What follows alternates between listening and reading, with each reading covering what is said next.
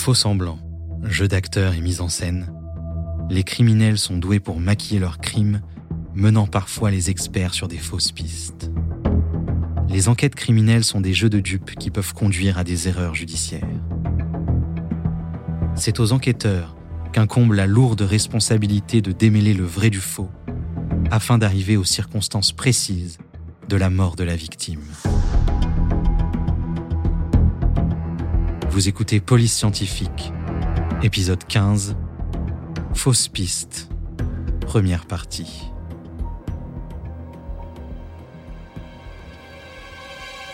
Dans cet épisode, certains noms ont été changés. La ville de Berkeley, en Californie, est reconnue pour son importante communauté hippie et son mode de vie plutôt bohème. Nichée dans les collines de l'autre côté du Golden Gate de San Francisco, elle attire des gens de toutes origines. Les criminels peuvent s'y cacher au grand jour. C'est l'endroit idéal pour camoufler un crime. À 4 heures du matin, le 25 juin 1994, James Hutchings fut réveillé par une explosion. La maison de sa voisine, Virginia Bailey, était la proie des flammes. Il appela de toute urgence le service des incendies, mais il n'était pas inquiet outre mesure, car à sa connaissance, Bailey n'était pas chez elle. Les pompiers croyaient que la maison était inoccupée.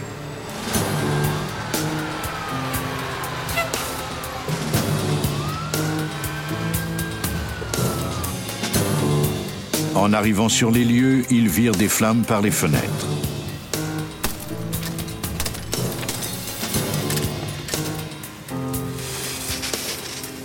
Ils luttèrent contre l'incendie pendant plusieurs heures et finirent par le maîtriser. Les pompiers entrèrent ensuite dans la maison pour s'assurer que tout était bien éteint. Ils constatèrent que c'est la salle à manger qui avait subi le plus de dégâts. Le capitaine Wayne Inoue était alors sur les lieux. En arrivant, j'ai vu qu'il s'agissait d'une habitation à deux étages. J'ai commencé par examiner le rez-de-chaussée, mais j'ai constaté qu'il y avait relativement peu de dégâts. C'est à l'étage que les dommages étaient les plus importants, notamment à cause de la fumée. Et dans la salle à manger, les flammes avaient tout détruit. C'est à cet endroit qu'ils firent une découverte troublante. Un cadavre face contre terre dans les débris encore fumants. Ils remarquèrent alors un détail plutôt étrange. Le corps, qui était à deux mètres d'un foyer, se trouvait dans une pièce où il n'y avait pratiquement pas de meubles. Quand les pompiers découvrent un corps, ils doivent le signaler au bureau du coroner. Des techniciens en médecine légale arrivèrent sur les lieux. Ils remarquèrent que la victime avait été gravement brûlée à la tête et aux mains. James Hutchins fut stupéfait d'apprendre que sa voisine avait vraisemblablement péri dans les flammes. Virginia était censée être à Salt Lake City pour assister à un mariage. Et si elle était chez elle, pourquoi sa voiture n'était-elle pas garée dans l'allée?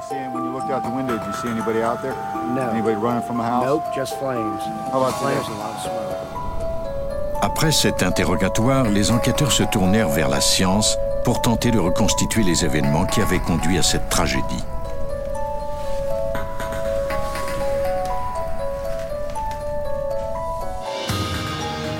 On pratiqua une autopsie de la victime au laboratoire judiciaire de la Californie à Berkeley. Même si Virginia Bailey devait être à l'extérieur de la ville, les médecins légistes prirent des radiographies qui leur permirent d'identifier la victime. Il s'agissait bien de Virginia Bailey. Elle était donc chez elle au moment de l'incendie. D'autres indices étaient intrigants.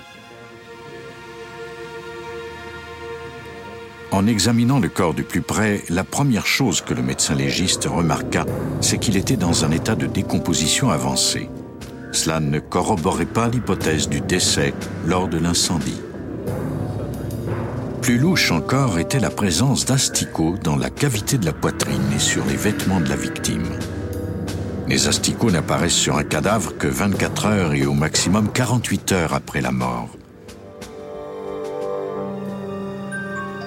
Ces larves ne pouvaient être apparues aussi rapidement sur le corps calciné de la victime.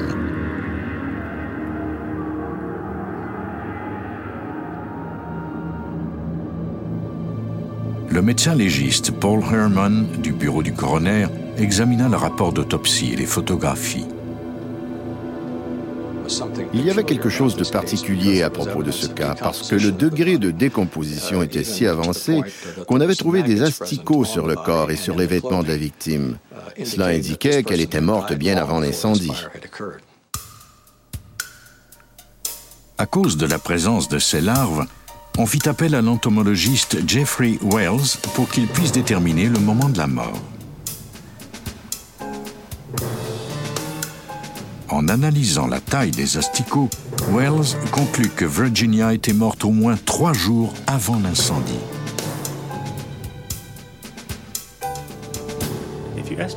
En évaluant l'âge des asticots sur un corps, on obtient une assez bonne estimation du moment de la mort, et ce, parce que les mouches ne pondent jamais leurs œufs sur une personne en vie. La victime est presque toujours morte quand cela se produit. En évaluant l'âge des asticots, je peux déterminer la période minimale de temps qui s'est écoulée depuis la mort. Wells en déduisit que Virginia Bailey était bien morte avant l'incendie. Les pires craintes des enquêteurs semblaient vouloir se concrétiser. Il s'agissait maintenant d'une affaire criminelle. Au service de police de Berkeley, on confia le dossier à l'inspecteur Al Beers. Toute l'affaire était un peu étrange, et Beers devait découvrir ce qui avait tué Virginia Bailey, ou qui l'avait tuée. Si elle était morte de cause naturelle, alors comment expliquer cet incendie? Si elle avait traversé la pièce avec à la main un combustible quelconque et qu'elle avait eu à ce moment-là une attaque cardiaque, elle serait tombée et le feu aurait pu prendre. Mais alors son corps n'aurait pas pu être dans cet état de décomposition. Beers commença par rencontrer le frère de la victime qui avait des questions à lui poser lui aussi. Les deux hommes tentèrent de reconstituer les événements qui avaient mené à la mort de Virginia. Le frère de la victime n'avait pas eu de nouvelles de Virginia depuis plusieurs semaines. Contrairement à son habitude, elle ne l'avait pas appelé lors de son anniversaire. Il n'avait eu aucune nouvelle. Virginia et son frère avaient des liens étroits et ils s'étaient vus au mariage d'un de leurs amis communs. Il ne s'expliquait pas son silence. Normalement, il s'appelait très souvent. Il avait laissé plusieurs messages sur son répondeur, mais elle ne l'avait pas rappelé. Le frère de Virginia déclara alors à l'inspecteur Beers que Christine Lloyd, la conseillère financière de sa sœur, était venue garder la maison de Virginia pendant son absence. Selon lui, certains meubles de sa sœur avaient disparu. L'inspecteur Beers était aux prises avec plusieurs questions sans réponse. Il entamait une enquête complexe.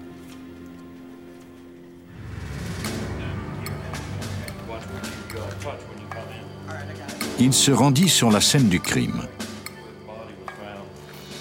Dès son arrivée, les investigateurs en incendie lui montrèrent les marques laissées par le feu.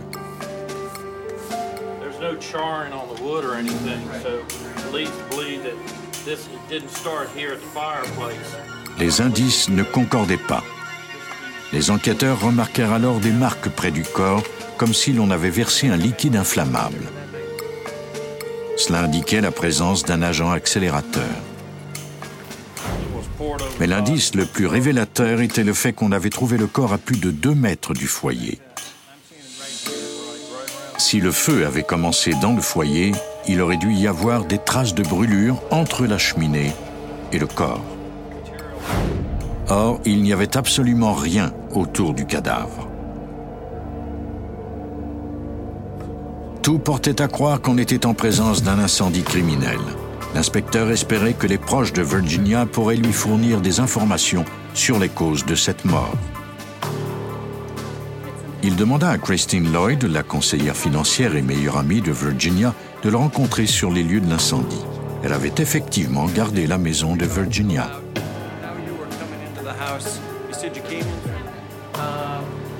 Quand Christine Lloyd arriva, elle dit à l'inspecteur Beers que Virginia et elle étaient des amis très proches et qu'elle était sa conseillère en finance depuis environ dix ans.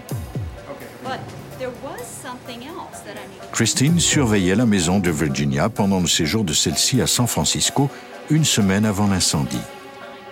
Mais elle ajouta qu'elle n'avait pas vu le corps de Virginia dans la salle à manger. Christine déclara qu'elle était retournée à la maison peu de temps après l'incendie avec une amie pour tenter de récupérer quelques meubles de Virginia. C'est alors que les deux femmes avaient vu des effets personnels dans l'appartement du sous-sol que Virginia avait l'habitude de louer. C'était étonnant, car il n'était pas loué à ce moment-là.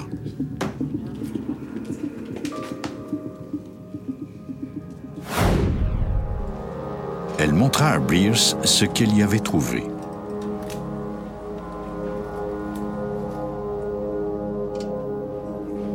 Christine ajouta qu'elle était inquiète à l'idée que quelqu'un vive au sous-sol clandestinement. Elle dit aussi aux enquêteurs que quelque chose clochait avec le réfrigérateur. Christine Lloyd m'a montré le réfrigérateur. Elle m'a dit que la semaine précédente, il avait été nettoyé à fond et que les étagères se trouvaient encore à l'intérieur. Mais quand je l'ai vu, les étagères se trouvaient à l'extérieur du frigo et il y avait un résidu dans le bas de l'appareil, comme si quelque chose y avait été conservé. Pourtant, elle m'assurait qu'il était vide la dernière fois qu'elle l'avait vu.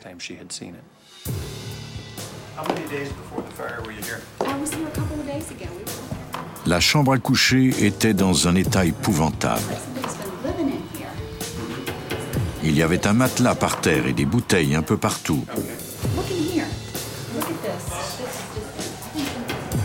L'intrus avait laissé l'appartement en désordre.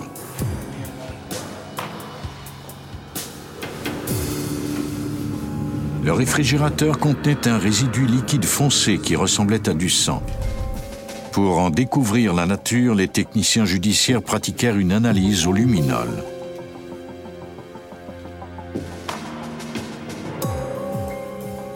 On trouva également dans le frigo des touffes de cheveux entremêlées et des asticots. Expert recueillit ces cheveux ainsi qu'un échantillon du liquide rougeâtre. On envoya le tout au labo pour analyse. On découvrit rapidement que le liquide n'était pas du sang et que les cheveux ne provenaient pas de Virginia.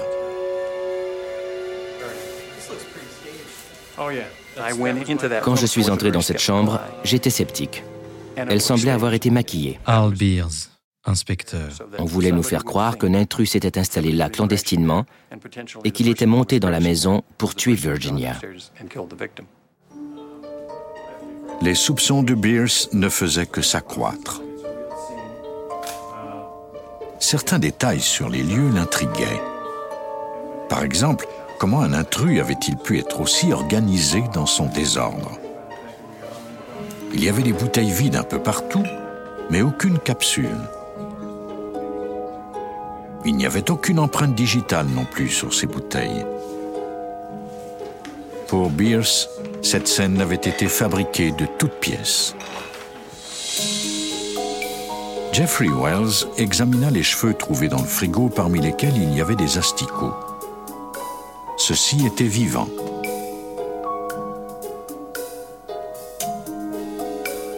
Il y a plusieurs sortes d'asticots. Ceux qui se trouvaient dans le réfrigérateur du sous-sol étaient différents de ceux qui avaient été découverts sur le corps de Virginia Bailey. En effet, ceux de l'appartement étaient attirés autant par des aliments en décomposition que par des restes humains. Tous ces détails troublaient l'inspecteur Beers.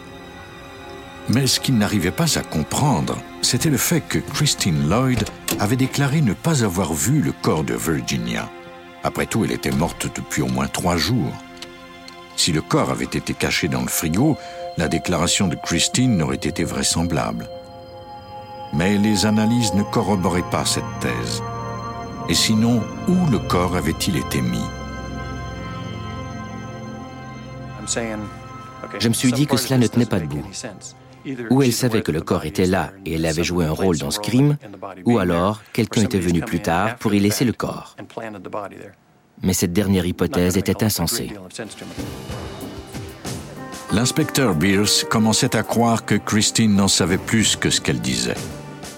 Peut-être pourrait-elle faire la lumière sur l'endroit où se trouvait Virginia avant que l'incendie ne se déclare. Il décida d'examiner de plus près la déposition de Christine. L'inspecteur Al Beers enquêtait maintenant vraisemblablement sur un meurtre. L'enquêteur rencontra Christine Lloyd pour lui poser d'autres questions.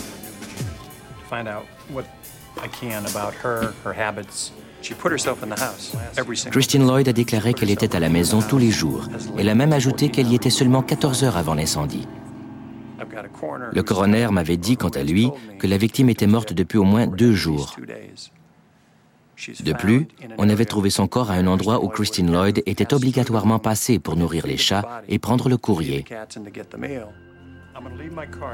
Pour Bierce, il semblait peu probable que Virginia soit morte de cause naturelle et que son corps soit resté là pendant quelques jours avant qu'un incendie ne se déclare.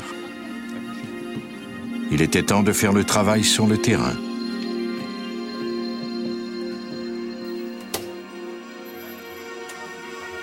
Beers interrogea les amis et les associés d'affaires de Virginia. Il commença par rencontrer une de ses collègues, Mary Cates, qui l'informa que Virginia ne devait pas aller à San Francisco, contrairement à ce que Christine avait déclaré. Mary dit également à l'inspecteur Beers que Virginia ne s'était pas présentée au travail ces derniers jours. Comme c'était contraire aux habitudes de Virginia, Mary l'avait appelée pour s'assurer qu'elle allait bien.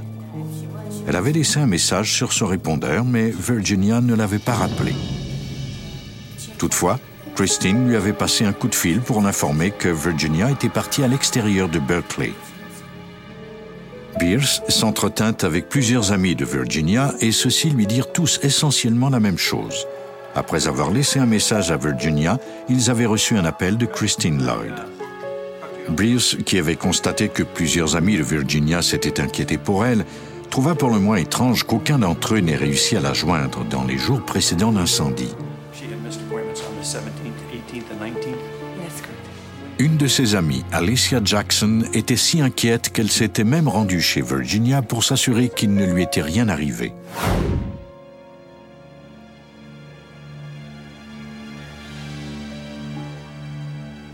Personne n'avait répondu à la porte, mais elle avait trouvé un mot qui disait que Virginia était partie à San Francisco. C'était pour le moins étrange. Elle avait laissé une note à son tour, espérant avoir bientôt des nouvelles de son ami. Bierce était intrigué. Bien que les amis de la victime aient été tous très coopératifs, aucun d'entre eux ne mit les enquêteurs sur une piste solide.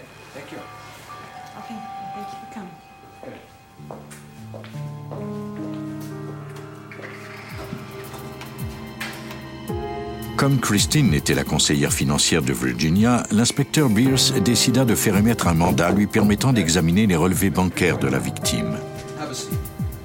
Il se rendit à la banque de Virginia pour y obtenir des réponses.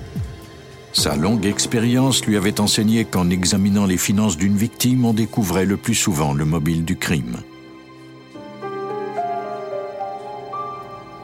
Il y avait eu plus de transactions que d'habitude dans le compte de Virginia quelques semaines avant sa mort.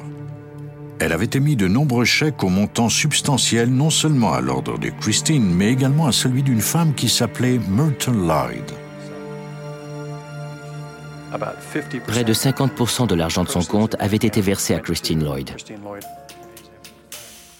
Il y avait aussi un document intéressant, une lettre de saisie envoyée par courrier recommandé et datée du 13 juin. Christine devait s'assurer que toutes les factures soient payées à temps. Elle n'avait jamais mentionné à la police que Virginia avait des ennuis financiers.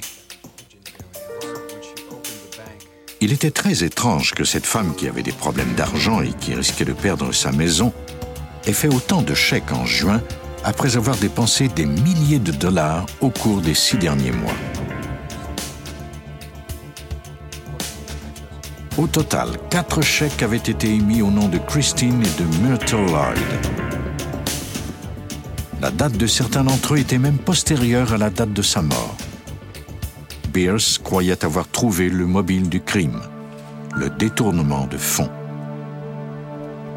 Maintenant, il devait trouver l'arme du crime, quelle qu'elle fût.